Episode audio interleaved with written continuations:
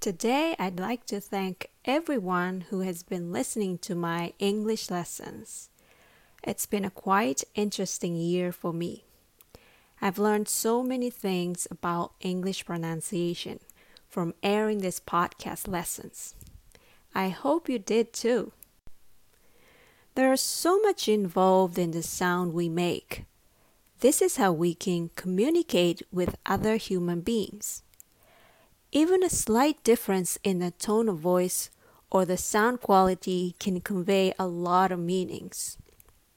So, for this reason, the goal of my podcast lessons and my pronunciation coaching is to help you feel the wave of English sound and develop the kind of sensitivity which can help you to enjoy listening and speaking English to a level you've never imagined before. I know this can happen to you. Today I have a special gift for you. It's a song written by Coldplay. It's one of my favorite and it's a beautiful song. I hope you're gonna like it. By the way, I made a video with my own interpretation of the song lyrics. You can check it out from the link below.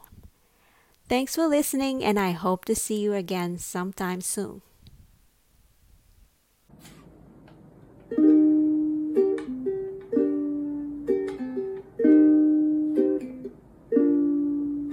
When you try your best but you don't succeed.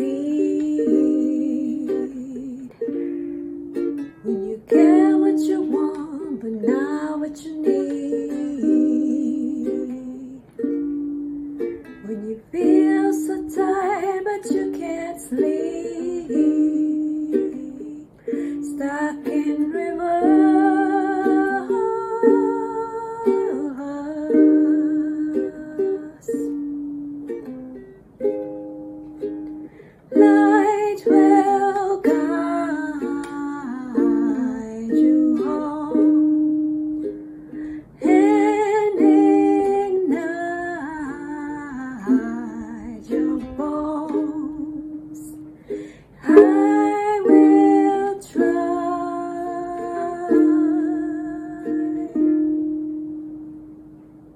Fix you.